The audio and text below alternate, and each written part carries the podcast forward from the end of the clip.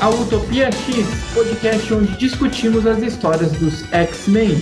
E hoje começamos a falar das publicações de Aurora do X, nosso objetivo continua sendo acompanhar vocês, ex-fãs, na leitura dos títulos mutantes que seguem a recém-publicada minissérie X-Men, Dinastia X e Potências de X. Lembrando que, além de acompanhá-los nessas publicações mais recentes, não deixaremos de rememorar os dias de um passado esquecido, fazendo episódios sobre diversas fases da cronologia mutante, e vamos catalogar a longa e complicada linha de publicação X da Marvel para que um dia, quem sabe, possamos servir como uma enciclopédia em áudio para os fãs de X-Men. Meu nome é Caio e eu queria ter um óculos de quartzo rubi. Meu nome é Henrique e eu tenho um óculos de quartzo rubi. Lembrando que se você quer falar com Caio e Henrique, não se esqueça que o portal de Cracoa para o nosso e-mail está liberado. É só mandar sua mensagem para utopiaxmen.gmail.com X-Men sem traço, tudo junto, se você preferir, você pode twittar e mandar um direct pra gente no arroba UtopiaXPodcast no Twitter ou mandar um direct no Instagram, Utopia X-Men. Segue a gente lá, manda seu afeto ou até mesmo seu xingamento. Estamos abertos aí a todos os tipos de interações. E algumas pessoas já têm comentado algumas postagens nossas e mandado algumas mensagens. E aí a gente já separou alguma. É, nós separamos três para ler. Tá? Então, antes de começar o tema do, do episódio de hoje, Henrique, é com você. Uma das pessoas que mandou mensagem para a gente foi o usuário enigmático arroba Marissa Leficiente, que perguntou por que alguns países não permitem a travessia para Cracoa. Bom, eu acho que nós vemos que os mutantes dos países que não reconheceram Cracoa como nação, eles não podem atravessar os portais pra, para a ilha. E os exércitos desses países, eles estão patrulhando as entradas dos portais em uma representação bem parecida com uma linha de fronteira geográfica, mas totalmente hostil. E aqui nós vemos que, de algum modo, né, os países que não aceitam Krakoa como nação são países que, no nosso mundo real, os líderes são vistos abertamente como preconceituosos, ou como o, o, Brasil, um deles, e os países que, tem, que são regimes totalmente fechados, como a Coreia do Norte. E aí eu acho que seria uma, uma forma de representar esses países dentro das HQs, que são os países que não autorizam o, os mutantes a atravessarem as, as linhas de fronteira para irem para Krakoa e também, consequentemente, não reconhecem Krakoa como nação. Sim, basicamente isso. Eu só não sei se todos os que não reconhecem estão fazendo isso, né? Não fica muito claro se, por exemplo, Wakanda está fazendo isso isso. Para além disso, é como você falou, né? Um comentário sobre o que está acontecendo politicamente no mundo hoje. Inclusive, no, na semana passada, numa das lives da CCXP, uh, ah, onde entrevistaram o RB Silva e outros artistas que estão trabalhando na linha dos X-Men, uh, acho que foi o RB Silva que falou, né? Perguntaram para ele sobre, sobre essa questão do, do Brasil não reconhecer Cracoa, se tinha sido uma sugestão de artistas brasileiros que conhecem o Jonathan Hickman, que trabalham com o Jonathan Hickman, uh, ou se, tivesse, se tinha sido uma sugestão dele, né? E ele disse que não, que o texto já chegou daquela forma para ele, que ele, quando ele viu, ele até gostou, uh, achou bem coerente com o que a gente está vivendo e mostra mesmo que é o Jonathan Hickman antenado com a questão da, da, da política atual. Então, basicamente é isso. Acho que quem tá contra Krakoa tá por motivos ou de temer os mutantes ou de preconceito, né? E é claro que eles não deixariam que os mutantes uh, do país deles fossem para Krakoa de livre e espontânea vontade, né? Porque seria também como se eles dessem mais uh, armas, digamos assim, né, para a nação de Krakoa, já que mutantes têm poderes. Então acho que se explica bem uh, essa questão de alguns países fecharem as fronteiras e também impedir que os mutantes atravessem alguns portais. A segunda pergunta foi do arroba BuzzDad, underline, underline, sobre o, o filme dos Novos Mutantes. Se tem algum, algum tipo de conexão ou relação com o filme do Logan. Quer responder essa, cara? Uh, sim, uh, o filme dos Novos Mutantes e do... Na verdade, todos os filmes do, dos X-Men, eles se passam dentro de um mesmo universo, apesar de ser uma grande bagunça. Eu acredito que dentro do, do filme, o que mais é próximo do Logan, dentro do filme dos Novos Mutantes, o que é mais próximo do Logan, seria a clínica psiquiátrica onde os Novos Mutantes eles estão, ela era do Nathaniel Essex, né, que é o Senhor Sinistro. E Essex Corps, agora eu não me recordo como que ela é mostrada exatamente no filme dos Novos Mutantes. E dá a entender que a X-23 também, ela foi uma das mutantes que foi criada dentro dessa, desse laboratório, na cena que nós temos um flashback dentro da, da cabeça da, da doutora Reis E a última mensagem que gostaríamos de comentar é a do Felipe Belloni, que nos segue no Instagram e no Twitter e conversou um pouco aí com o Henrique sobre a dificuldade para comprar X-Men no Brasil. Sim, sim, ele falou que ele conseguiu comprar as edições 1, 2 e 4, pelo que eu me lembro, né, desse novo encadernado, mas não conseguiu comprar 3. É seu caso também, né, Caio? Você não tem a 3. Isso, eu também não consegui comprar 3. É, e hoje também, é, pesquisando no Twitter, as pessoas falando, eu vi que outras pessoas também não têm essa edição. Que é curioso, né? Conseguiram a 1, a 2, a 4, mas não a 3. E para quem não tá muito acostumado a comprar os produtos da Panini, é, isso é curioso, mas não é incomum. Acontece bastante. Eu, eu comprei o Homem-Aranha, por exemplo, é, a última fase que saiu, né? Que tá saindo até agora numa mesma numeração. Eu comprei a 1, a 2, a 3, a 4, e se eu não me engano, a 6, a 7 nunca chegava na banca. Nunca chegava na banca. Eu esperando, esperando, esperando, e do nada apareceu a 8. Nunca apareceu a 6 e a 7, apareceu a 8.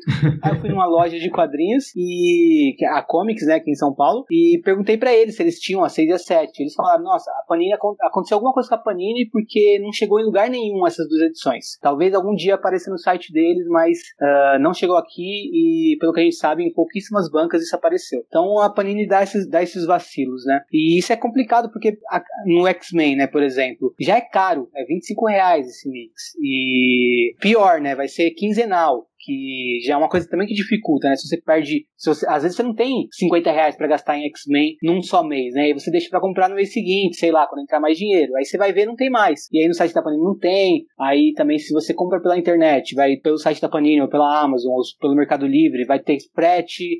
Uh, se for pelo Mercado Livre por algum revendedor, vai ser mais caro ainda, né? Então a Panini dificulta muito pro, pro leitor brasileiro.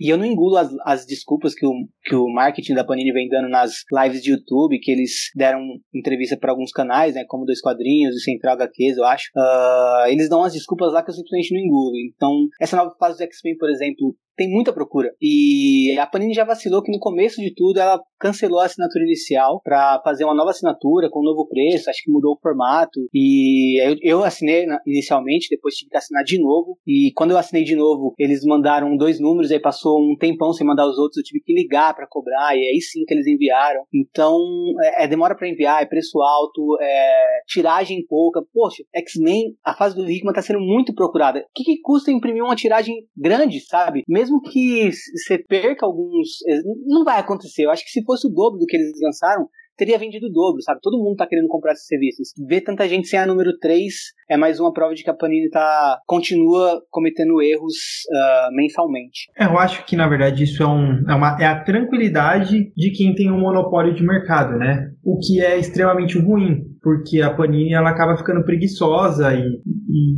não, não ocorre nem transparência por parte da empresa com os seus fãs, que são quem mantém a empresa, né? Isso é, isso é bem triste. Uma das coisas que eu particularmente me incomodo muito com a Panini é que já fazem quase 20 anos aí que eles têm o, o, eles são detentores dos direitos de distribuição das revistas aqui no, no Brasil e eles querem lançar tudo encadernado, né? Eles não vendem as histórias, por exemplo, eu tenho praticamente quase tudo lançado de X-Men dos anos 2000, e, do, 2000 até 2012. Só que tem algumas que eu perdi e eu gostaria de comprar. E seria bem legal se a própria Panini vendesse isso dentro do site deles, nem que demorassem para entregar, porque eles têm que imprimir a tiragem, eles têm que imprimir a edição, que seja, ou vender até um pouco mais caro, mas. Não, fora que, tipo, é, muitas pessoas têm interesse em colecionar e aí elas acabam deixando de fazer isso, colecionar mensal mesmo, sabe? E aí elas acabam deixando de fazer isso por conta de algum imprevisto uh, de não ter conseguido comprar e não conseguir seguir, sabe? Eu lembro que também uh, aconteceu a mesma coisa comigo quando eu comprava Batman na época dos 952. Eu passei acho que três meses sem comprar, porque eu tava sem grana, aí depois eu quis voltar a comprar da onde eu tinha parado e eu não achava. E vamos combinar que os preços estão assim, chegam a ser absurdos, né? É, claro Sim. que tem muita gente que fala que, que livros de HQs tem, preços tabelados, né, por páginas, e mas por que, que tudo tem que ser esses encadernados bonitos? Cara, numa das últimas lives, o, um dos, o cara do marketing da Panini é, o marketing da Marvel, da Panini, ele deu, um, ele deu uma explicação de que a gente tem que entender também que não é porque a gente quer comprar uma Mercedes Mercedes, tendo só dinheiro para comprar um Fusca, que a Mercedes tem que custar a mesma coisa que o Fusca. tipo, eu achei bizarro ele falar isso. E, porra, a gente tá falando de. de tipo, não é que nem um, um, um carro que uh, você vai comprar um carro fodão, você vai gastar um dinheiro enorme. Você vai comprar um carro para você utilizar no dia a dia, é outra, é outra pegada. Não, a gente tá falando de quadrinho, que vai depender do quê? Da capa, do tipo de folha. Mano, tem, tem publicação que não precisa de tanto luxo assim, sabe? E eles colocam, uh, parece que tipo para alimentar esse mercado de, de nicho mesmo, de transformar os quadrinhos super-heróis num, num, num, item de luxo para poucos colecionadores que têm uh, grana para pagar por isso, sabe? E quanto, quanto leitor eles não estão perdendo com isso, sabe? Quanto leitor novo eles não estão perdendo com isso, quantos é, e, leitores antigos. E o fato deles perderem esses leitores acabam segregando mais quem vai comprando, porque quem compra esses encadernados vai continuar comprando, tem condições e os outros leitores vão se ferrando, não vão, vão deixar de comprar ou, ou tem que comprar algo caro. É, pois é. Ou desiste de comprar ou, tipo, vende um rim, sei lá.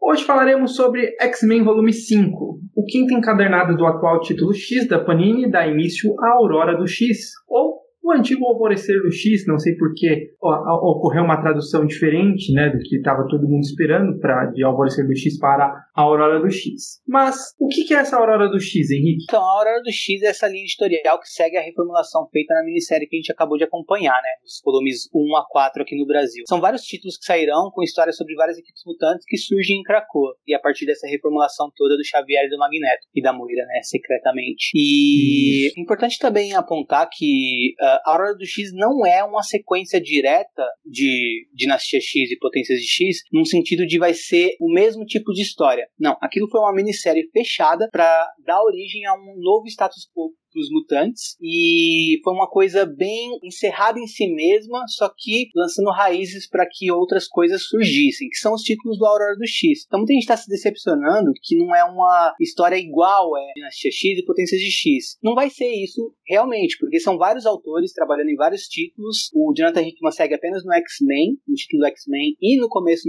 do título Novos Mutantes. E, uh, ou seja, não é a mesma coisa. É importante que a gente fale isso para para a expectativa do leitor também ser moldada de maneira uh, a saber o que ele está indo ler, sabe? Porque muitas pessoas falaram, ah, esse quinto volume já deu uma caída. Não é necessariamente um quinto volume, por mais que a Panini tenha publicado dessa maneira, o que está saindo no volume quinto, no, no volume 5 é uma coisa nova, é um ponto de partida para uma série, para uma linha editorial de vários títulos. E o Jonathan Hickman está supervisionando essa linha editorial. Vão ter histórias uh, mais dele dentro dessa, é claro, né? O, o título dele é o, carro, é o grande uh, título do, da linha, mas não vai ser uma continuação de Dinastia X e Potência de X. Isso é, isso é importante deixar bem claro. Uma continuação no sentido uh, direto da, da coisa, né? Vai ser uma continuação a partir daquilo, criando novas histórias, diversas histórias histórias que vão ter certo alinhamento, que vão dialogar e que vão estar tá colaborando com uma história maior que o Jonathan Hickman está contando. Mas não é mais uma história escrita só pelo Jonathan Hickman uh, que se encerra nela mesma. Isso.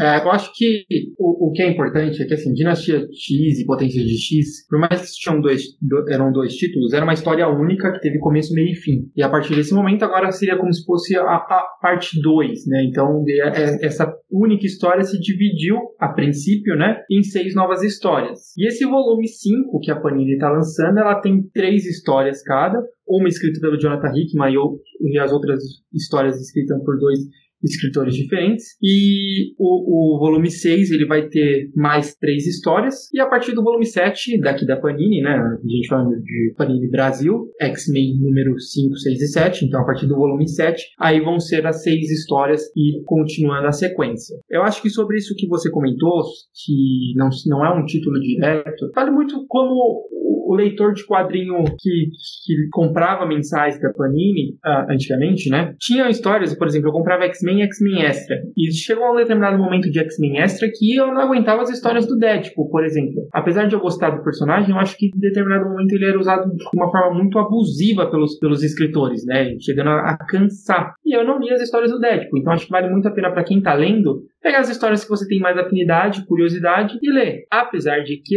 eu aconselho vocês lerem todas as histórias, porque apesar de pequenos pontos, elas se interconectam para a, a saga de é, X of Swords, que possivelmente vai ser lançada o ano que vem aqui no Brasil. É, é bem como, uh, por exemplo, o universo Marvel, né? Você não precisa assistir todos os filmes para acompanhar os dois últimos filmes uh, que encerram o ciclo, né? O Guerra Infinita e o, e o Vingadores Ultimato. Porém, quanto mais coisas você acompanha, mais você é recompensado quando você chega nesse grande final. E aqui em X-Men, mesma coisa. Quanto mais você acompanhar da Aurora do X, uh, mais você vai ser recompensado quando chega na saga, né? Então as sagas, uh, ao que tudo indica, né? Por essa última saga que teve, o Ten of Swords, elas uh, se alimentam de todas as revistas.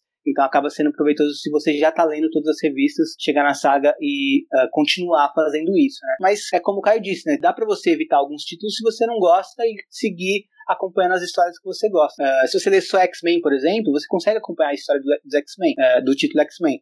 Se você lê só Novos Mutantes, mesma coisa. E mas quanto mais você lê, você vai percebendo que eles estão bem integrados, né? Então, se uma coisa acontece num título, às vezes aparece sendo comentado em outro título. E aí você pode ficar curioso para ler esse outro título. Então, eu até acho positivo que tá saindo em formato de mix nesse caso, né? Por se tratar de uma linha tão bem organizada e porque também todas, uh, todos os títulos passam pelo Jonathan Hickman, pela aprovação dele, para estar tá tudo realmente bem alinhado. E a princípio vão ser essas seis histórias, é, como o Caio disse, né? Vão ser seis histórias. E aí, conforme vai passando o tempo, vão entrando outros títulos. Uh, vai ter Cable, Hellions, que é os Satânicos, e vai ter Wolverine. Então, não vão ser só esses seis títulos até o fim vão ter outros títulos aparecendo. Nesse começo da Aurora do X, nós temos o X-Men Volume 5 da Panini, a história X-Men 1, Carrascos 1 e Excalibur 1. E quando for lançado, possivelmente acho que na semana que vem, o X-Men Volume 6 da Panini vai ter Novos Mutantes 1,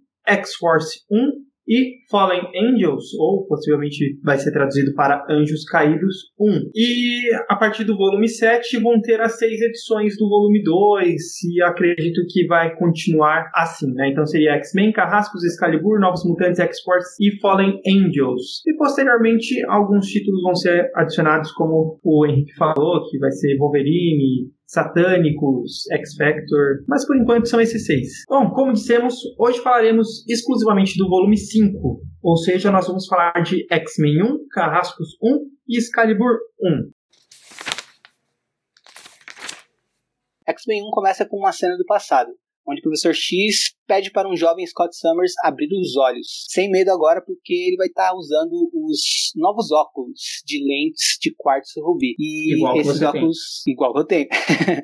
e esses óculos serão capazes de conter sua rajada ótica. Depois dessa primeira cena entre o título e a apresentação da história, assim como a listagem dos personagens que aparecerão nela. Tem o Ciclope, a Tempestade, a Polaris, o Magneto, a Doutora Reis, a Jean Grey, o Destrutor, o Vulcano, o Wolverine, Cable, a Prestígio e o Corsário. Depois do resumo, a gente vai explicar mais uh, sobre alguns desses personagens, né, que a gente acha que talvez não sejam tão conhecidos do, do grande público para ajudar o leitor novo. Né? Mas voltando à história, a gente tá numa cena do presente agora, com o Ciclope, a Tempestade, o Magneto, a Polaris, em uma missão dentro da base, dentro de uma base da Orcs. Eles derrotam ali os homens da Orcs e resgatam jovens mutantes que eram mantidos prisioneiros ali. Além deles, também havia um, um prisioneiro diferente uma criança pós-humana, não se sabe bem o que exatamente é essa criança. Mas depois do resumo a gente comenta um pouco melhor sobre isso. Essa criança foge e o Ciclope diz que não é para eles irem atrás dela, porque isso não faz parte do plano. E o plano agora é retornar com os mutantes salvos para Krakoa. Depois disso, a gente acompanha uma cena dos mutantes em Krakoa, com diálogos bem interessantes. A gente vê também uma cena da na Forja da Orcs, paralelo a isso, né? Onde conhecemos um homem chamado Devo, diretor da Orcs, conversando com a Sentinela Ômega sobre o que aconteceu anteriormente, ou seja, na missão dos X-Men Dinastia X. De volta a Krakoa, Ciclope vai até o portal que o leva à sua casa. A casa Summers fica em Habitat Cracoano, no lado azul da lua. Descobrimos que na casa de Scott vive todo o clã Summers. Ciclope, Jean Grey, Wolverine, Cable, Rachel, Alex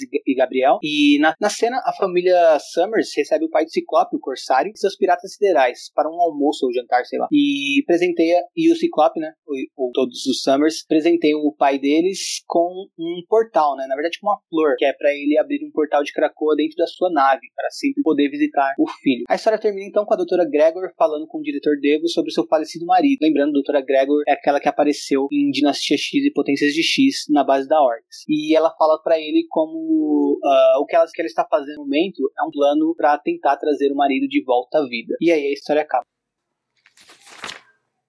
Bom, então nessa edição a gente tem alguns personagens que não são tão conhecidos como o Vulcano, né? O Vulcano é o Gabriel Summers, ou o terceiro irmão do, do Ciclope, que apareceu na, em uma história dos, dos anos 2000, chamada Gênese Mortal, que seria basicamente uma releitura da, da segunda Gênese, onde antes do Xavier mandar os novos X-Men, que seriam a Tempestade, Wolverine e Colossus, resgatarem os X-Men originais de Krakoa, é, ela, ele teria mandado outros jovens, que seriam quatro mutantes, que acabaram morrendo dentro da ilha. Desses quatro mutantes, o, o Gabriel, de alguma forma, ele sobreviveu e ele, no, no Dinastia M, ele acabou absorvendo os poderes de todos os mutantes que perderam os poderes, né? O poder dele é absorver energia. Como tinha muita energia sendo dissolvida depois de Dinastia M, né? Na saga de dizimação, como todos os mutantes perderam os poderes, ele acabou absorvendo esses poderes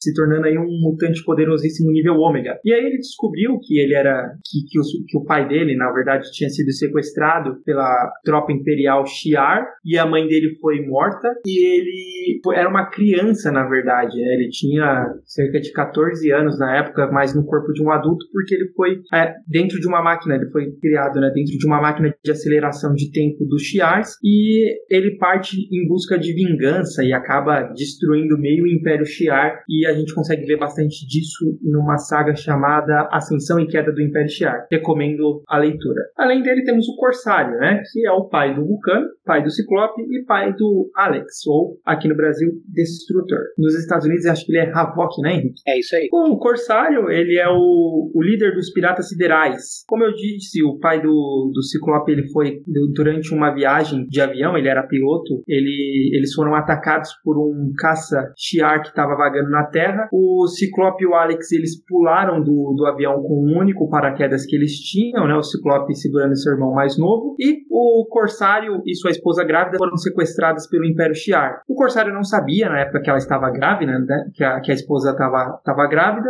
mas ele sabia que o Imperador sequestrou a, a esposa dele e acabou a matando. Então isso despertou aí uma, uma raiva. E o, o, o Corsário, o Christopher Summers, que seria o nome dele, fundou o que, o que nós chamamos de piratas siderais, já que ele acreditava que os dois filhos dele na Terra tinham morrido na, na queda do avião. Ele ficou no espaço e era um grande. Ele era um grande rebelde ali que ficava lutando contra os, o, o, o Império Shi'ar. Também aparece a doutora Cecília Reis, que lembrando essa personagem aparece como vilã nos filmes dos Novos Mutantes, interpretada pela brasileira Alice Braga, né? E nos quadrinhos a doutora Reis, ela é uma mutante com poderes de criar um campo de energia psicoplasmático, acho que é isso. Ele é de curto alcance e ele pode proteger o seu corpo e também pode ser ativado inconscientemente em casos de reflexos ou situações de perigo. E quando seus poderes ativaram, ela a princípio não quis se juntar aos X-Men, preferindo não revelar ao mundo que ela era uma mutante, a fim de concluir, concluir os seus estudos para se tornar cirurgiã. Vale também para o leitor de primeira viagem contar um pouco sobre a família Summers, né? Que uh, é basicamente o Scott e o Alex, os primeiros a aparecerem. Uh, o Scott primeiro, né? Tá lá desde X-Men 1. Aí a gente tem o Alex, que é o Destrutor. Ele também é um dos primeiros uh, X-Men, né? Ele aparece ainda na, antes da segunda Gênese. Depois descobrimos, descobrimos sobre o pai dos dois, né? Como o Caio contou, que pensávamos ter morrido. Para além deles também tem o Cable e a Rachel, dois filhos do Ciclope e da Jean Grey, né? Só que é meio confuso, porque o Cable, por exemplo, é filho do Ciclope com um clone da Jean Grey. Só que ao mesmo tempo a Jean Grey pode ser considerada mãe dele, sim, porque ela absorveu as memórias desse clone e também porque em uma viagem no tempo ela criou ele no futuro. é, é, bem, é bem complexo e divertido falar sobre o Cable, mas deixa para outro episódio. Uh, mas o que a gente precisa saber é que ele é filho dos dois, né? E a Rachel é, um, é filha de Ciclope e Jean Grey, é, quer dizer, ela é filha de versões do Ciclope e da Jean Grey de outro universo, né? De um futuro alternativo, que veio para o universo meio-meia há muito tempo atrás. E aí tem o Vulcano, né? Como o Caio já falou sobre, e acho que fechou a família, né? Só tem um intruso aí, tipo Wolverine, Wolverine é um Summers. O que ele tá fazendo na casa deles? Daqui a pouco a gente com comenta.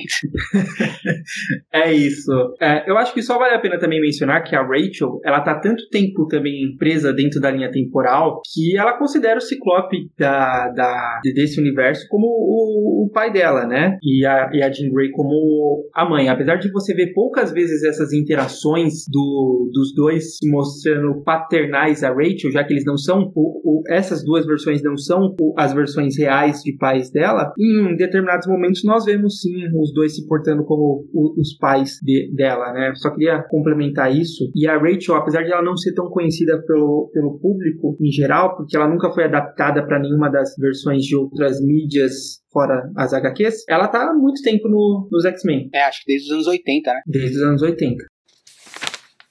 Então vamos abrir agora para nossa conversa sobre o que, nós achamos dessa edição de X-Men. E aí, Henrique, o que você achou? Eu acho que o primeiro comentário vai parecer negativo, mas não é, né? Só que essa edição é mais parada, uh, a gente pode falar, né? A gente pode falar que ela é mais parada em relação a outros títulos ou a histórias mais convencionais de quadrinhos de super-herói, que geralmente é bem embasada, embasada na ação, né? Aqui não, a gente tem a ação no começo, depois da ação inicial a gente vê mais diálogo e cena de uh, convívio né, dos mutantes em Krakoa e depois dos, do, da família Summers. Então é mais intimista nesse sentido, né. Uh, ela ganha força para mim no aspecto do diálogo e também na arte. Eu gosto bastante da arte da revista. Uh, você curtiu, Caio, no geral? Eu, eu, eu, antes do Caio falar que curtiu, que eu sei que ele curtiu, foi uma das edições que eu mais curti de Aurora de X. É uma das minhas edições favoritas uh, dessa, dessa fase dos X-Men. Eu gostei do ritmo lento. Eu acho que a HQ não é só ação. Eu acho que eu, eu gosto muito de qualquer coisa que eu acompanhe. É um livro, um quadrinho, um filme, uma série, ou estou jogando um jogo. Eu gosto muito desses momentos de respiro, porque eu acho que é nesses momentos que você consegue se aprofundar melhor nos personagens. E essa HQ é do Ciclope e como ele tá lidando com toda essa nova vida e com todo esse novo status quo dos mutantes. Eu acho que ele tá analisando muito como que os X-Men chegaram ali e o que ele fez para os X-Men chegarem ali, né? A gente sabe que o Ciclope, é, ele foi o personagem pioneiro ali nos X-Men, né? foi o primeiro X-Men que existiu.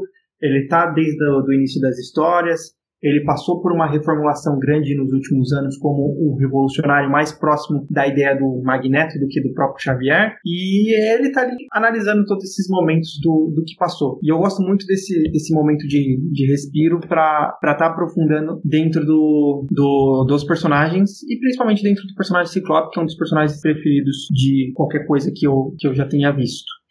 não só de X-Men. E eu gosto de pensar que esse momento de reflexão do Ciclope vai muito também de encontro com um diálogo que ele tem com a Lorna, né, que é a Polaris, que a gente também esqueceu de comentar que ela aparece, Polaris é a filha do, do Magneto, é a terceira filha do Magneto, fora a Wanda e o Mercúrio, e a Wanda e o Mercúrio são filhos do Magneto, sim, não importa o que a Marvel fale.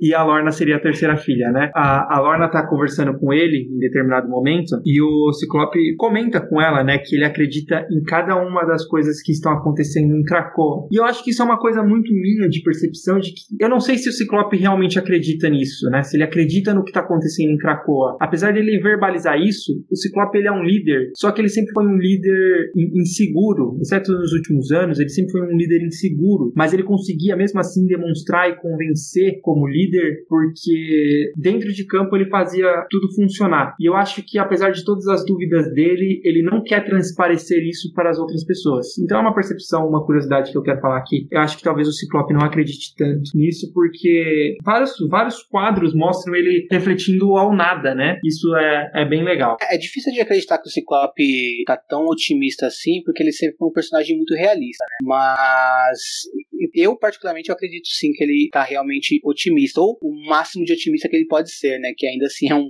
é calcado na realidade. Então, por isso que talvez uhum. você tenha essa percepção também. Essa cena que você falou, por exemplo, que ele conversa com a Polaris, é uma cena maravilhosa, que foca bem nele, né? Sorrindo e confirmando que ele acredita em tudo que ele tá dizendo. Uh, ele, ele fala, antes da, da Polaris perguntar, ele, ele fala: uh, Eu acreditava em algo e agora esse algo é real. E isso, isso é incrível, né? É, é, muito. É basicamente um resumo do que foi Dinastia X e Potências de X, em essência, né? Que foi transformar um sonho em realidade. A questão é, os X-Men vão conseguir manter esse sonho, e essa é a história que a gente vai acompanhar a partir de aqui, né? A partir daqui, né? E depois que a gente fala do Ciclope, vale também a gente falar do Magneto, mas porque tem aquela cena que as crianças recebem ele em Krakow, que é muito boa. Mas ainda sobre o Ciclope, uh, repara, a, a, edição começa com ele, né? Começa com um flashback dele recebendo os óculos do professor Xavier. E o Xavier percebendo que ele tá sentindo medo, né? Então a gente vê o Ciclope no passado sentindo medo e ele agora no presente confiante, sem se pautar por sentimentos negativos, que é também algo que vai aparecer no, na conversa dele com o Corsário, né? Com o pai dele, quando ele tá lavando a louça, né? Essa cena eu, eu dou risada que o, eles lavam a louça com uma gosma de cracoa. Sim, é muito legal isso. deixa, enquanto você tá pegando a cena, deixa eu só é, fazer um adendo sobre uhum. o que você comentou do Ciclope recebendo óculos de quartzo rubi do professor Xavier, né? É, isso também é uma retcon, né? Só, só para constar. Ou então, a gente fica aquela velha dúvida, né? Ou é uma retcon ou é uma nova vida da Moira que as coisas estão acontecendo diferente. Porque quem deu esses óculos pro Ciclope originalmente foi o Senhor Sinistro, né? Porque o Sim. Ciclope, ele cresceu no, no orfanato do Senhor Sinistro. E o Senhor Sinistro muitas vezes manipulou a vida do Ciclope de forma é, pelas sombras, né? Tanto é que o filho do Ciclope, o Cable, como você tinha mencionado, que ele é filho do Ciclope com a Madeleine Prior, o, o Senhor Sinistro criou esse clone da Jean Grey porque ele acreditava que o, o gênese do Ciclope com o da Jean Grey seria perfeito para criar um mutante perfeito. Então acho que é, é, toda essa. O nome do Senhor Sinistro, inclusive, é Nathaniel Essex, e o nome do Cable é Nathan, né? Então acho que toda essa, essa coisa tem uma manipulação do, do Senhor Sinistro. Mas só para não alongar, porque não tem nada a ver uma coisa com a outra, era só para falar que teve uma retcon de quem que entregou o óculos de quartzo rubi pro Ciclope. Sim, eu tava até estranhando, você não falou isso ainda, eu tava pensando, mano, eu não vou falar que foi o Senhor Sinistro, porque o Caio vai falar isso em algum momento, e se o Caio não falar isso em algum momento, é porque não é o Caio, é a Mística fazendo podcast. eu tô sendo enganado. Mas achei a cena aqui, uh, é, um, é um diálogo bem interessante, que o Corsário fala que tá preocupado com o Ciclope e tudo mais, por conta de tudo que tá acontecendo, e o Ciclope fala, sabe o que eu aprendi, pai? É, inclusive a Panini traduziu pra papai, e eu achei bizarro isso, tipo... Mano, o Ciclope é um adulto, ele não vai chamar o Corsário de papai, sabe? é porque, eu, eu, se eu me lembro bem, em inglês é, é, é dad, né? D-A-D. Uh, eu duvido que seja daddy, mas é, é. E aí tem uma confusão que como traduzir esses termos para pai, né, para o português, porque a gente pensa, ok, father é pai, então dad tem que ser papai. Não, é, porque dad não chega a ser tão infantil como papai é em português, sabe? E father é muito formal e pai não é tão formal em português. Então, às vezes, esse tipo de sutileza passa despercebido na tradução, né? E eu achei bem esquisito. É claro, eu vou respeitar a escolha do tradutor, né? É, quem sou eu para criticar um profissional, mas uh, eu, eu, particularmente, acho esquisito ver um, um adulto como Ciclope chamando o Corsário de papai. Mas, enfim, ele fala, sabe, eu vou, vou eliminar o papai da, da minha tradução na, na leitura. Sabe o que eu aprendi, pai? que existe uma quantidade absurda de coisas na Terra e caramba, em todo o universo, que querem nos matar. Elas nunca desistem e nunca, e nunca vão desistir. Nada nunca muda. Então, claro, sou um guerreiro e nunca vou parar de lutar pelo que acredito, mas também moro aqui, cercado pelas pessoas que amo. Por isso, deixei de pensar nas coisas que querem me matar e resolvi passar os dias concentrado naquilo que me dá vontade de viver. E eu achei isso, achei isso fantástico, porque para além de, de funcionar dentro da história, isso é uma coisa que, para mim, como leitor, mexe muito comigo, sabe? Eu, eu, eu, pego isso muito porque às vezes a gente se, se deixa abalar por coisas externas nas nossas vidas, né? É, por situações externas, por complicações, e a gente se deixa abalar tanto e ficar tão preocupado com tudo na nossa vida, né? A gente tem motivos para se preocupar, claro, mas às vezes a gente se deixa se afetar tanto com o lado negativo das coisas, com sentimentos negativos, com as situações negativas, e a gente para de olhar para o que tem de positivo na vida, né? E o Ciclope está falando justamente isso. Eu quero, eu quero me concentrar naquilo que me dá vontade de viver. Isso é fantástico. É maravilhoso. O, os diálogos dessa HQ, eles são muito bons. É, dá para você perceber que o Jonathan Hickman, ele tá caprichando dentro, do, dentro da história, né? Só para concluir, pra gente não se alongar muito, né? Eu acho que você tinha mencionado da gente falar sobre quem seria aquele ser. Talvez as pessoas fiquem um pouco confusas, né? De quem seria aquele ser que os X-Men libertaram no começo. Porque eles estavam atacando a base da Para liberar libertar mutantes e eles acharam um outro ser. E a Tempestade fala que se ela é da Câmara, né? A Câmara ela foi introduzida numa história um pouquinho antes de Segundo Advento e ela seria um navio onde humanos foram co colocados lá para sofrerem experimentos e teve uma aceleração de tempo e esses humanos ficaram se passaram 5 mil anos para eles e eles acabaram evoluindo, não morrendo e eles conseguiram poderes, né? O mais bizarro de tudo é que o Dente de Sabre foi pago por um mercenário para matar os cientistas que fizeram isso e ele acabou libertando esses filhos da Câmara, seriam uma, nova espécie que acaba habitando o universo Marvel dentro das diversas milhões que existem, né? E eles são pós-humanos. E eu gosto de que, se você pega a história original que eles aparecem, eu não vou me recordar agora qual que é o número, mas eu sei que é dentro da história do X-Men, que, que prosseguiu depois dos novos X-Men do, do Grant Morrison, e ela voltou a se chamar de X-Men. E se você pega o visual desses filhos da Câmara, eles são muito parecidos com o visual do bibliotecário, que aparece em Potências de X. E como essa filha da, da Câmara ela se teletransporta transporta, pode ser que mais para frente os filhos da Câmara sejam explorados como os pós-humanos que o Hickman criou, mas no ano 1000, né? Já que eles também se passaram dentro de mil anos para eles e quem sabe de repente eles queiram assumir essa proposta dos pós-humanos de ascender e sejam eles explorados no presente. Então eu não sei se essa ponta é uma ponta tão solta, tão solta que eu imagino que isso ainda vai aparecer no futuro. E isso é fantástico, né? Você vê uh, que ele pegou esse conceito dos, uh, dos filhos da Câmara e trouxe para construir uh, a história do Ano Mil, né? E faz referência agora direta, porque enquanto ele não colocasse na história, a gente podia só pensar, ok, foi uma coincidência, mas não, tá aqui nessa história agora. Então ele sabe, ele sabe dessa história e ele colocou por um motivo, né? Então, quanto mais a gente cava no que o Jonathan Hickman escreve, mais a gente acha coisas, que é incrível. E acho que para fechar é, sobre essa edição, vale a pena a gente falar sobre a cena. Eu, eu queria falar rapidinho da cena do Magneto e sobre a casa, né? Tem, tem uma data page que mostra como que é a casa dos Summers. Mas. Acho uh, que ah, deixa vou... a casa por último.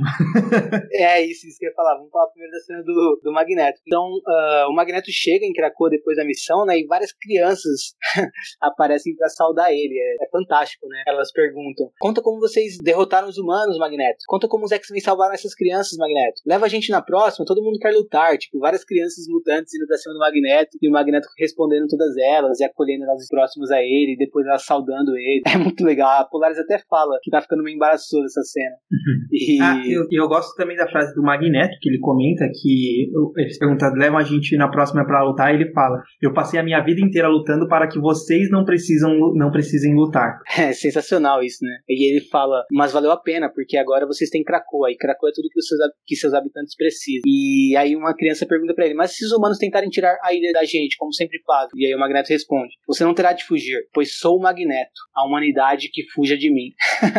e aí que eles começam a gritar Magneto, Magneto. Você é louco, Magneto é foda. E a casa, Henrique? Fala aí do, do Trizal, eu sei que você tá louco para comentar isso. Sim, sim. Bom, a gente tem tipo a planta da casa dos, dos Summers, né? Mostra quais são as áreas que tem lá. Também mostra uh, os quartos que tem e como eles estão dispostos, né? Então a gente tem na ala esquerda, né? Os quartos do Cable, da Rachel e um quarto vazio entre os dois, né? Então ali seria o quarto dos filhos. Aí no centro a gente tem o quarto uh, do Vulcano e do Destrutor e também tem um quarto vazio. Então seria o quarto dos irmãos do Ciclope. É, e... esse quarto vazio, só, só pra constar, do lado uhum. do Destrutor, né? Possivelmente é o quarto da Lorna, que sempre foi a namorada do Destrutor também, por algum motivo, eu não sei porque eles não estão juntos nesse exato momento, né? Pode ser também. Uh, a Lorna até fala, o Ciclope até convida, convida ela pra, pra ir pra, pro jantar ou pro, pro almoço, sei lá, e ela fala que ela ainda não tá pronta para se reunir com, com, o, com o Destrutor. E aí na ala, na ala direita a gente tem os quartos do Ciclope, do, da Jean Grey e do Wolverine. Só que diferente dos três quartos das outras alas, na ala direita a gente tem uma, uma junção dos três quartos. Então é como se os três quartos fossem um quarto só, ou como se tivesse uma, uma entrada dentro desses quartos para se acessar um quarto ou outro, né? Então a gente tem o quarto 11, que é o quarto do Wolverine, que tem uma entrada para o quarto 12, que é o quarto da Jean Grey, que tem uma entrada para o quarto 10, que é o quarto do Ciclope. Então, uh, isso gerou muito debate online, as pessoas teorizando que o Ciclope, a Jean Grey e o Wolverine agora são uh, um trio, né? Um, um trisal, um casal em três, que eles têm um relacionamento aberto, que eles estão juntos em harmonia ali. Nada fica claro assim.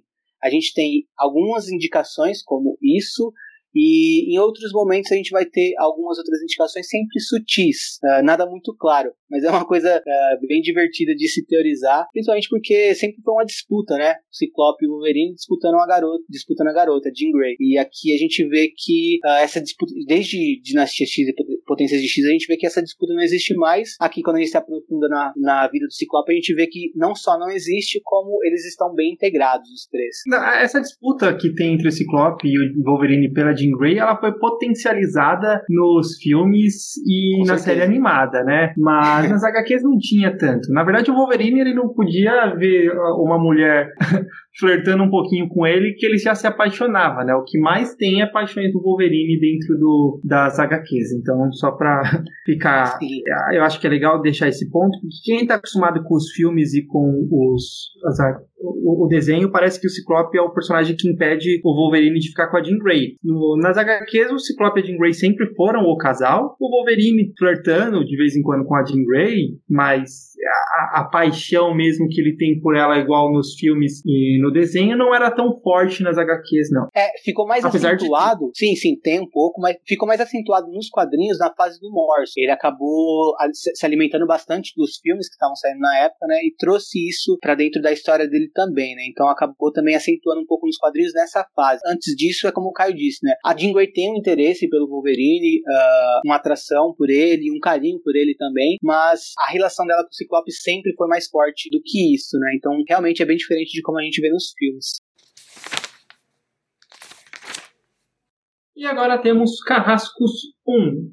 Carrascos começa com Tempestade, Noturno e Kit no Central Park, acompanhando alguns jovens mutantes até um portal de Krakoa. A Kit, no entanto, ela não consegue passar por esse portal, né, se chocando como se fosse uma parede invisível. E aí na, na história a gente acompanha a protagonista, que é a Kit, interagindo com o Luke Red, e os já mencionados Noturno e Tempestade, e também o Homem de Gelo, o Wolverine, a Emma Frost, o Bishop e o Pyro. E a gente acredita que esses personagens eles sejam bem conhecidos, então não faremos nenhuma mini biografia e nenhum pós-resumo dessa vez. Na sequência, a gente vê a Kitty indo de barco até Krakoa, porém, chegando na praia da, da ilha, ela tenta passar por um portal novamente para dentro da Krakoa e novamente ela não consegue. E aí ela encontra o Homem de Gelo e o Wolverine, que aguardava que ela trouxesse algumas encomendas, que são basicamente bebidas.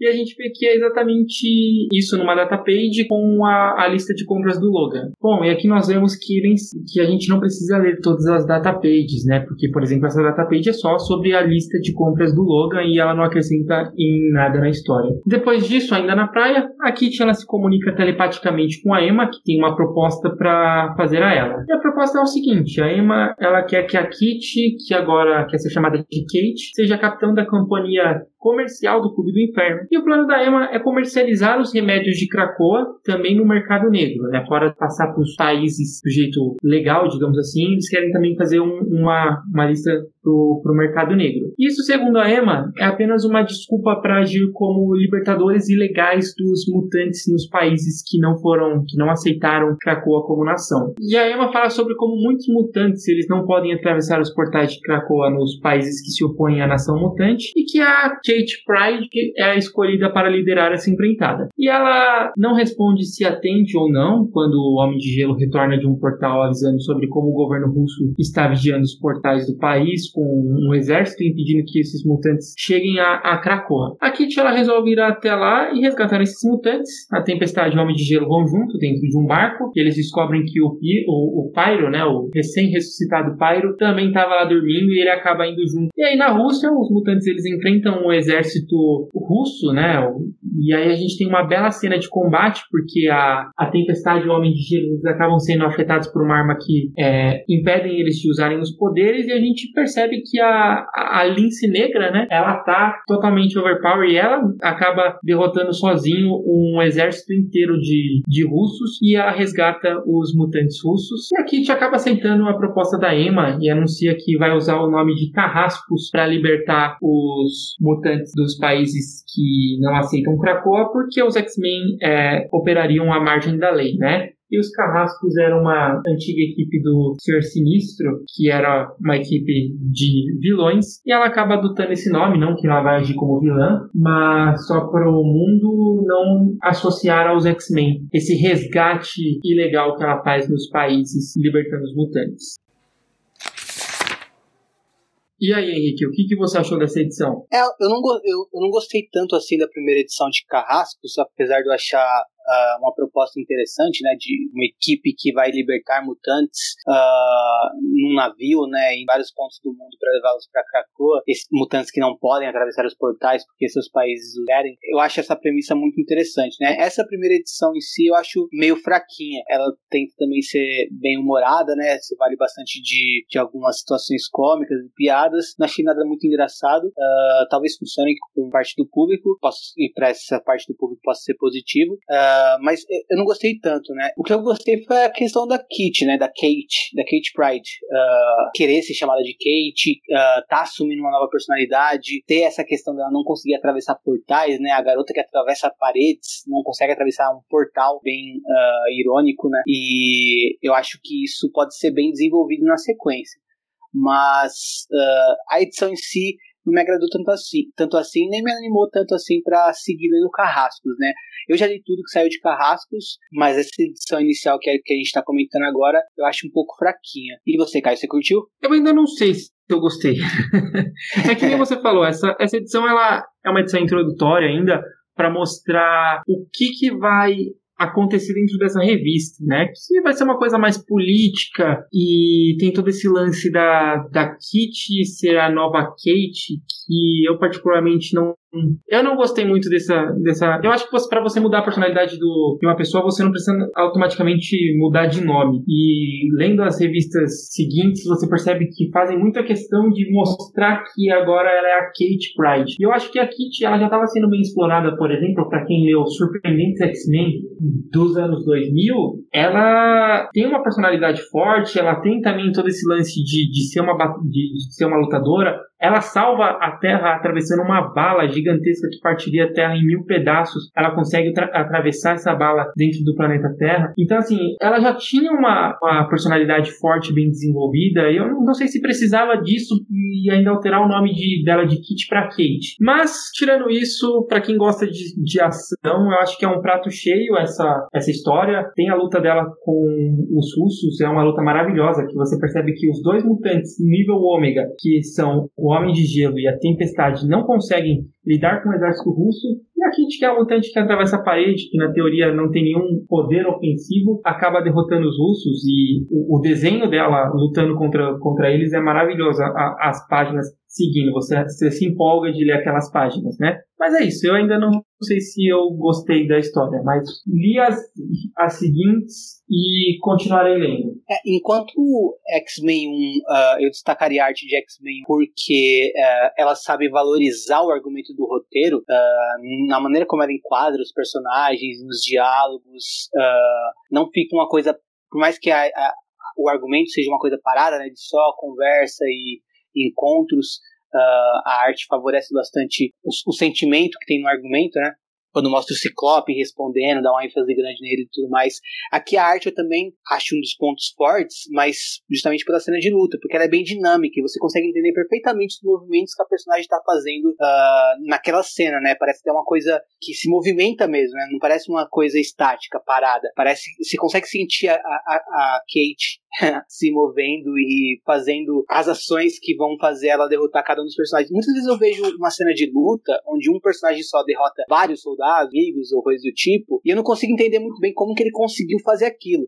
Essa cena aqui não, eu entendo perfeitamente como que ela conseguiu derrotar todos aqueles soldados Sim. e como ela se deslocou entre eles e como que eles conseguiram perder para uma pessoa só, né, para um mutante só. Então é, é, é realmente ponto ponto alto da edição essa cena de luta que você ressaltou. Outra coisa também que eh, vale apontar também que não entrou no resumo porque não fazia parte da história em si é a cena do Bishop, né, que mostra ele investigando o sumiço de um político em Taiwan. E é uma cena bem curta e pequena dentro da história, mas já mostra o porquê o Bishop tá dentro dessa história, né? E nas outras edições a gente vai ver ele se aproximando mais do grupo dos carrascos. E para quem gosta do Bishop, eu particularmente, uh, apesar de eu ter uma mágoa com ele, porque ele perseguiu o Cable e a Hope, eu gosto bastante do Bishop, então esse eu acho um dos pontos positivos também dessa revista, né? Que aparece o Bishop e tem uh, algumas, alguns conflitos bem interessantes com o Bishop aparecendo para guiar as cenas. Sei que você curte o Bishop também, né, Caio? Eu gosto, mas agora que você mencionou isso, como os mutantes têm é, memória curta, né? Exato. o Bishop o Bishop tá aí tranquilão, queria matar Hope, é, ele foi para um futuro, destruiu um futuro inteiro com bombas nucleares. O, o Vulcano é, destruiu planetas inteiros e civilizações no, no universo e ele tá lá tranquilão com a família Summers. Mas essa, que... essa questão, né? Agora eu vou ter que te dar uma segurada aí, porque eu não sei se estou conversando com o Caio, fã de, fã de X-Men, ou com o Capitão América fã de Vingadores. então... não, é, só pra não, não ficar exagerado, eu não, não lembro do Vulcano ter destruído planetas inteiros ou civilizações, mas que ele destruiu, tipo, que ele, que realmente atacou era, né? o, o, Império Shi'ar de uma forma violenta, a ponto de ele destronar os, a, a família imperial e ele virar o imperador. Isso, isso aconteceu. E não tem nenhuma, nenhuma consequência disso nessas histórias. E ele é um Gabriel Summers totalmente voltado, até realmente como uma criança no corpo de um adulto que a gente viu lá no X-Men 1. E aqui o Bishop totalmente tranquilo e do, dentro de, de carrascos, né? Inclusive, se vocês é, que estão nos ouvindo quiserem comentar alguma coisa sobre, principalmente sobre pro Bishop. Eu não sei se em algum momento dessa fase, depois de Vingadores vs X-Men e Dinastia X, ele apareceu e ele apareceu como. Teve algum momento em que ele se redimiu de tudo que ele fez em Complexo de Messias. É, seria interessante no, nos passar aí, não sei se você sabe também. Cara, eu lembro que. Eu, eu lembro de ter lido uma história onde o Bishop conversa com a Hope depois de tudo o que aconteceu, sabe? E já arrependido do que ele fez e tudo mais. Mas eu não faço ideia de onde eu li essa história. Mas que aconteceu, aconteceu esse encontro do Bishop com a Hope. E seria legal se acontecesse de novo dentro de dessa nova fase, né? De mostrar o Bishop encontrando com a Hope e de alguma já forma que... eles. É, é, se, se alguém tem que perdoar o Bishop é a Hope, né? Se a Hope perdoar o Bishop, beleza. A nação mutante inteira, na verdade, porque vamos combinar. é, os mutantes eles foram re, é, reduzidos a 200, 300 mutantes habitando dentro do mundo. E se não fosse a Hope religar ó, o GNX dentro dos mutantes, nenhum mutante mais existiria, né? Então acho que toda nação mutante é, deve sim cobrar o Bishop, já que ele queria matar a Hope quando ela ainda era um bebê. É, uma, uma teoria que eu acabei de bolar aqui é de que quando o Ciclope morreu e ressuscitou, ele morreu por, pelos pecados de todos os mutantes. Então todos os pecados dos mutantes foram perdoados. eu acho que pode ser isso. Eu discordo. Então, Excalibur 1 começa com uma data page que já aponta para o aspecto de feitiçaria que, que vai ter na história. Uh, conta aqui, dentro dessa data page, quando Apocalipse se juntou a Krakoa, ele fez o mesmo anúncio que Xavier fez ao mundo, porém, em seu caso, ele fez ao mundo mágico. A magia agora seria domínio do homo, do homo superior. Depois disso, vamos para o extramundo. Pós-resumo, a gente fala um pouquinho sobre o extramundo e o que ele é. Mas, mais especificamente, dentro do extramundo, estamos em Cam Camelot, governado pela rainha regente Morgana Le Fay. O problema ali é que Morgana encontrou um portal para Krakoa em uma fonte ou algo do tipo dentro de seu castelo. De volta à Terra, acompanhamos a família Braddock em Maldon, na Inglaterra, na Academia Braddock. Brian, que é o Capitão Britânia, acompanhado de sua irmã Betsy Braddock, vai até um portal cracoano. É, na verdade, ele acompanha a Betsy até esse portal cracoano, né? Betsy, que é a Psylocke, mas não mais vai se chamar Psylocke, uh, nessa nova fase ela tá com o seu corpo original, né? Aquele, é, com o seu corpo uh, de origem britânica mesmo, antes dela transformar uh, na personagem que mais conhecemos, quer dizer, naque, naquele visual que a gente mais conhece aquele visual asiático, né? A gente vai falar mais sobre isso também depois. Seguindo a história, os mutantes festejam em Krakoa e, enquanto isso, o Apocalipse, acompanhado da Trinária, né, que é uma mutante bem nova, ela foi criada na revista X-Men Red, na fase anterior a essa atual. Ela tem o poder de tecnopatia, ela controla toda forma de tecnologia com sua mente e tá funcionando ali meio que como uma assistente pessoal do Apocalipse, parece. Enfim, os dois estão conversando ali sobre os portais que o Apocalipse abriu para lugares não dentro do planeta Terra ou do universo. Uh, e sim em outros planos, outros planos mágicos. Esses portais estão ali, mas eles ainda não funcionam, né? Eles estão abertos, mas não necessariamente. Eles existem, eles aparecem do outro lado, mas ninguém consegue atravessar eles ainda. Na cena seguinte, estamos em outro ponto da Inglaterra, a seita solar Blackwood. Parece ser uma criação nova essa seita, uh, que é uma seita que faz uh, umas magias a partir do, do poder da Morgana Le Fay, que a gente viu que é quem está comandando o Camelot. Então a Morgana Le Fay aparece diante desses jovens que estão fazendo um ritual e pergunta para eles que é aquela planta que surgiu um portal dentro do seu castelo. Eles falam que aquilo é uma novidade mutante e ela ordena que eles destruam o portal uh, ou não mais ou não mais farão uso de sua magia. De volta a Krakoa, Betsy vai até a incubadora, que é onde os mutantes ressuscitados ficam logo após o processo. Lá ela encontra seu irmão Jamie, né, o Jamie Braddock, recém-trazido de volta à vida. Ele tem um codinome de Monarca, né? A gente viu ele na lista de mutantes de nível ômega, de X. Eles conversam e tem um desentendimento, né? Porque o Monarca é bem louco. E então a Betsy, ao sair da, ao sair da incubadora, encontra Apocalipse, que estava procurando por ela para informar sobre esse portal que apareceu no Extramundo e dizer para ela que ela precisa do amuleto do Capitão Britânia para entrar lá. A Betsy vai até a Academia Braddock para falar com seu irmão e ela vê ele com o uniforme do Capitão, de Capitão Britânia, pronto para ir ao Extramundo. Ele tinha sido convocado pela Morgana, né, pela Morgana Le Fay. Eles vão para lá e quando eles chegam lá tem uma confusão entre eles e a Morgana. Enquanto isso acompanhamos Vampiro e Gambit conversando sobre essa nova casa dos mutantes, né, esse novo dos mutantes. E então a Trinária aparece para chamar por eles. Apocalipse quer falar com eles e eles começam a conversar ali com o Apocalipse. Ele fala sobre a situação do Extramundo e diz que a Beth e o Brian estão lá. E aí ele também fala que chamou a Jubileu. A equipe vai se formando. Apocalipse afirma que Vampira precisa usar seu poder no portal, ou seja, ela precisa tocar no portal. Ele não explica o porquê, ele só diz que isso tem que acontecer.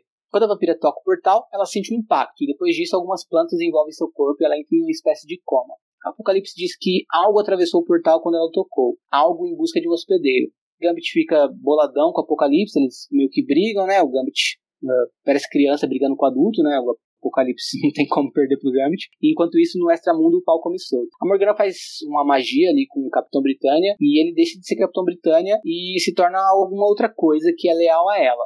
Nisso, a Betsy joga uma espada de energia psionica no portal, a pedido do Apocalipse. O Apocalipse chamou ela mentalmente e falou para ela fazer isso, para tentar destruir o portal. Ou seja, estava tudo sendo orquestrado pelo Apocalipse. O Apocalipse pediu para ela fazer isso quando ele, ao mesmo tempo que ele pediu para a vampira tocar no portal. Ou seja, o que atingiu a vampira foi a descarga psionica que a, que a Betsy jogou uh, no portal é, pelo Extramundo. Um, nisso, o portal é aparentemente destruído e a Morgana ordena que Brian destrua sua própria irmã. Ele não parece ter vontade própria, parece que ele meio que tem que obedecer ela, mas antes de fazer isso, ele pede que a Betsy coloque o amuleto de Capitão Britânico no pescoço. Ela faz isso e aí o Brian finalmente dá um golpe nela. Após o golpe, a Betsy aparece em Krakoa, onde estão Apocalipse e toda a turminha lá. E nisso ela já é a nova Capitã Britânia. Tem também um epílogo mostrando um membro da seita solar Blackwood preparando o ritual, que é um gancho para a próxima edição e não vale muito a pena comentar.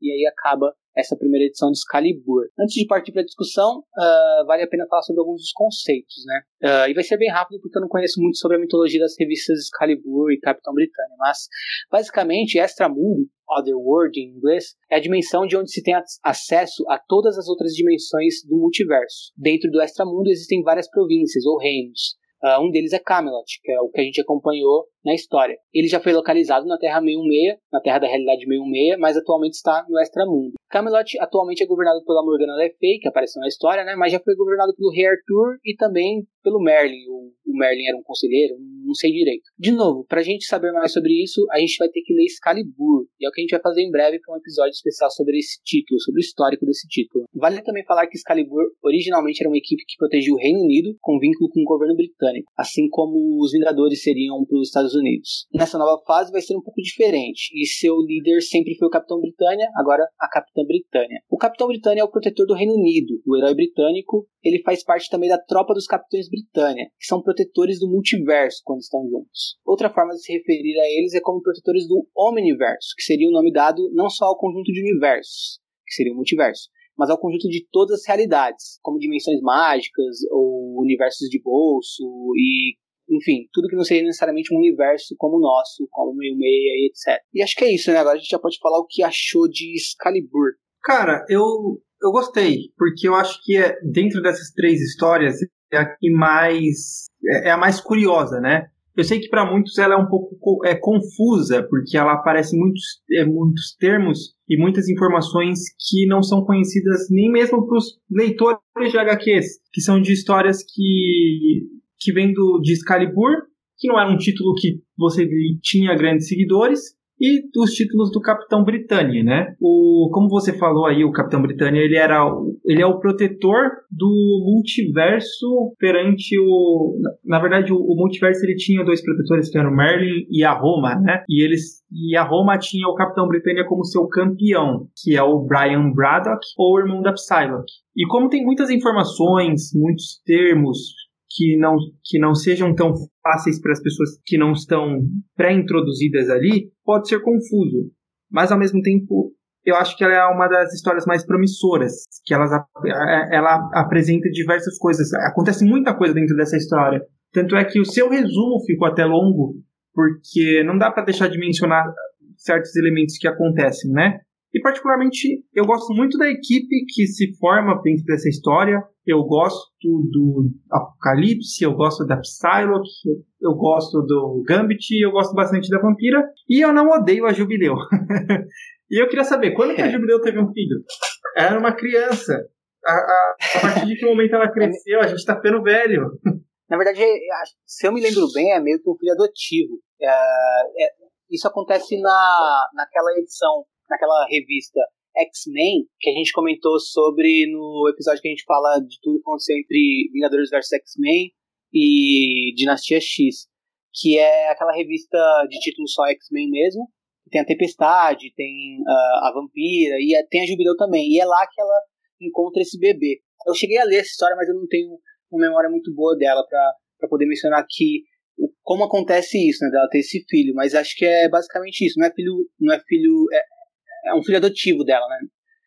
Sim. Uh... Antes de você dar sua opinião sobre a história, só para concluir, uhum. assim, que já, já, faz tempo que a Jubileu é retratada como adulta dentro das histórias, né? Eu falei isso brincando, só para quem não, que, quem entrou agora, tipo, não achar que ela é uma criança que adotou um, um, um, um bebê. Na verdade, ela entrou como uma criança nos X-Men, mas é uma adolescente, né? E ela cresceu ao longo das histórias assim como os novos X-Men, é, os novos mutantes, na verdade, eles entraram como adolescentes, hoje eles são todos adultos. E a Kit também é um exemplo que ela entrou como adolescente, hoje ela é uma adulta. Então é legal você ter essa continuidade e o desenvolvimento dos personagens ao, longo do, do tempo, né? É, o que não desenvolveu foi a, o visual da Jubileu, né? Que ela tá com, com basicamente a mesma roupa.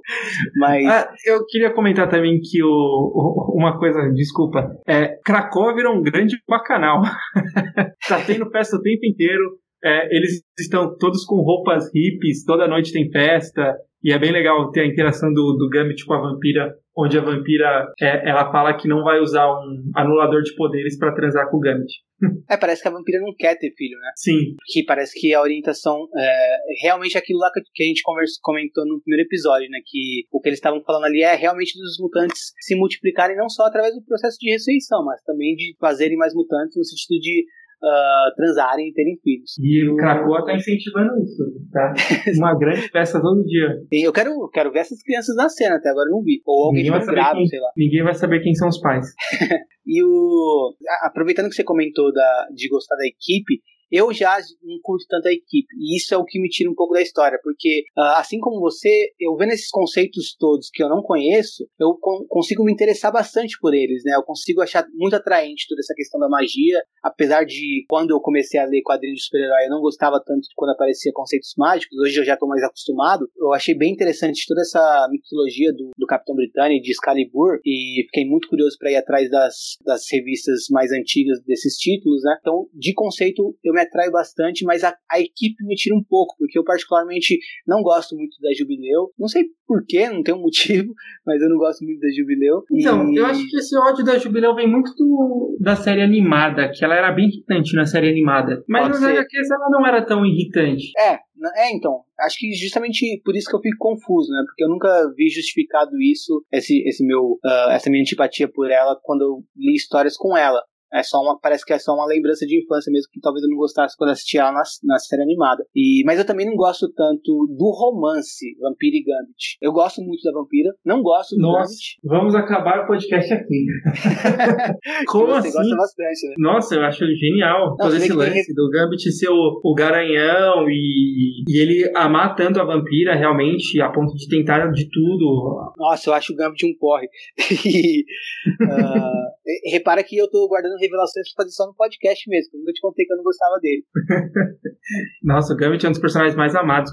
Diferente da, da Jubileu, que apareceu de forma irritante na série dos anos 90, o Gambit apareceu genial na, na série animada dos anos 90. É, já nas HQs, eu acho que o Gambit ou ele é muito legal, bem escrito, ou ele é um, só um personagem coadjuvante que não acrescenta nada na história. Então, não sei por que que você não tem esse ódio por, por ele. Mas justamente porque ele é um personagem coadjuvante que não acrescenta nada nas, nas histórias. No caso de Excalibur, eu vejo que ele é exatamente isso. É um personagem coadjuvante que não acrescenta nada nas histórias, que só aparece pra criar birrinha com o Apocalipse. E a gente já viu isso bastante nessa primeira edição, né? Ele olha pro Apocalipse puto já e tipo. É chato. assim, É só um ponto. É, isso numa história do- dos anos 2007, 2008 mais ou menos, o Apocalipse ele atacou o Instituto Xavier, foi durante a, a saga de dizimação. Ele acabou sequestrando o Gambit e transformando ele no Cavaleiro Morte. E Sim, o Gambit disso. Teve, muito, o Gambit teve muito problema. Na verdade, ele teve que se unir ao, ao Senhor Sinistro pro Senhor Sinistro tirar esse o DNA do Apocalipse de dentro dele. Então esse ódio ao Apocalipse é um pouco justificável. É, Apesar bem de justificável. as ameaças serem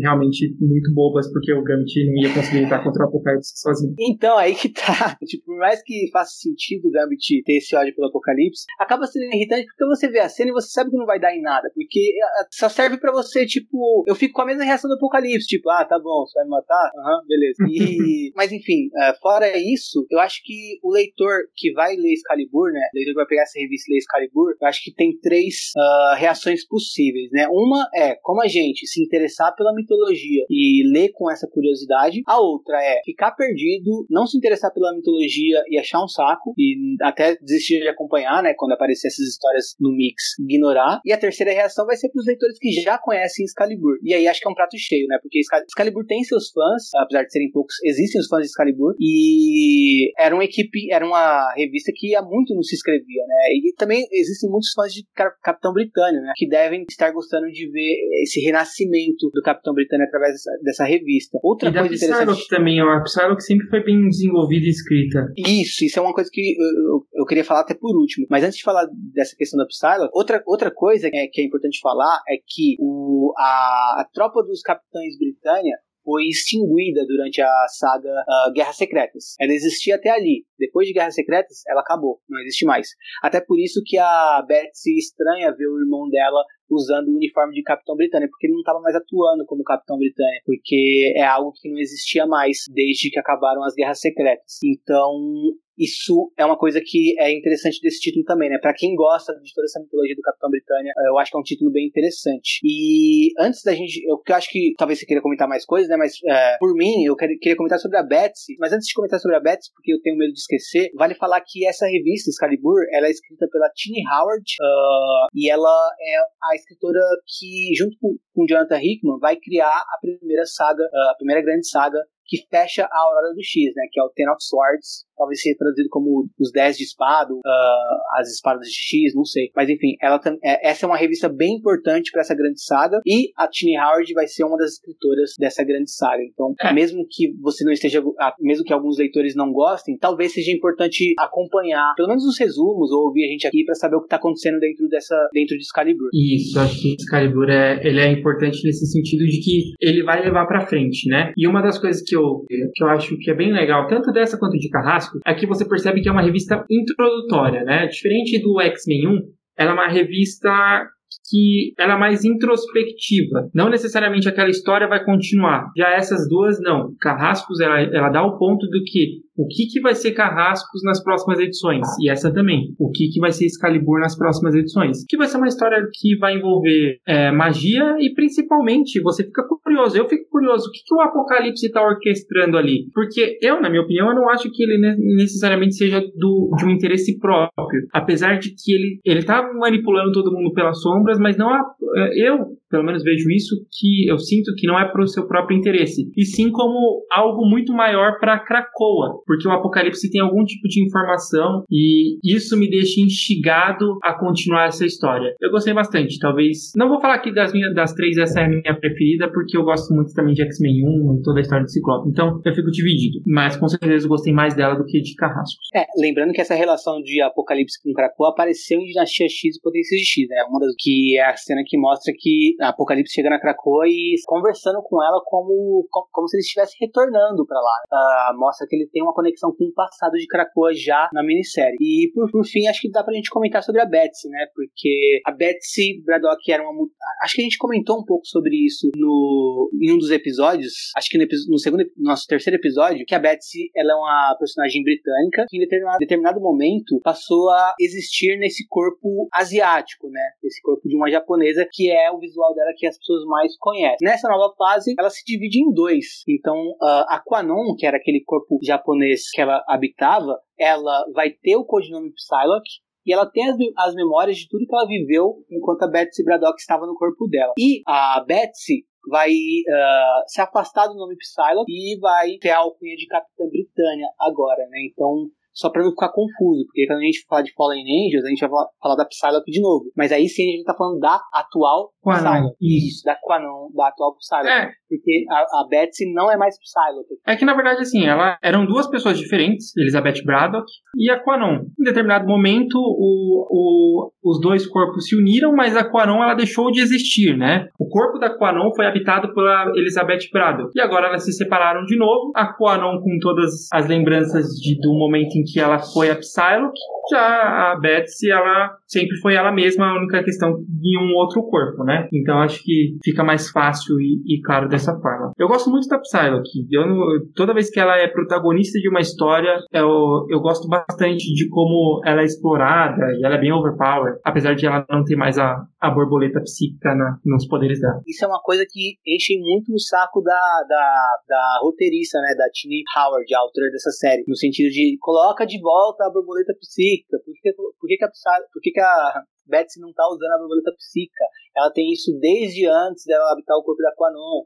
A Betsy tem uma, tem uma base de fãs muito grande, né? E os fãs pedem por isso, né? E ela não usa, em momento nenhum, até até agora, a Betsy usa essa borboleta uh, psionica, né? E a Tini Howard recentemente, acho que foi num podcast, é o podcast uh, Cerebro, né? Cérebro, é um podcast americano. A Tini Howard estava comentando uh, sobre uma personagem, que era o, o tema desse episódio, e de, desse episódio desse podcast que eu tô citando, e ela também conversou sobre isso, né? Sobre essa questão da, da borboleta psíquica, e ela falou que não vai, não vai acontecer, tem um motivo para não acontecer. Ela meio que explica, mas uh, eu vou deixar pra falar isso em outro momento. Não cabe muito no, no, episódio de hoje, mas depois eu comento melhor sobre esse, essa explicação que a autora deu. Talvez até em, não, não exatamente no, nos próximos episódios, eu posso trabalhar melhor isso no texto no Twitter e aí depois eu trago no episódio. Mas não vai aparecer. A borboleta psíquica não é só nessa edição que não tá. Ela realmente não tá. Uh, durante tudo que já aconteceu, tudo que já foi publicado, ela não aparece em momento nenhum. Uma grande pena. E é isso, terminamos aqui mais um episódio de Utopia X. Semana que vem voltamos para falar sobre a revista 6, que dá continuidade às primeiras edições dos títulos de Aurora do X. Obrigado a todos pela companhia e esperamos encontrar vocês novamente em dias de um futuro esquecido. Tchau!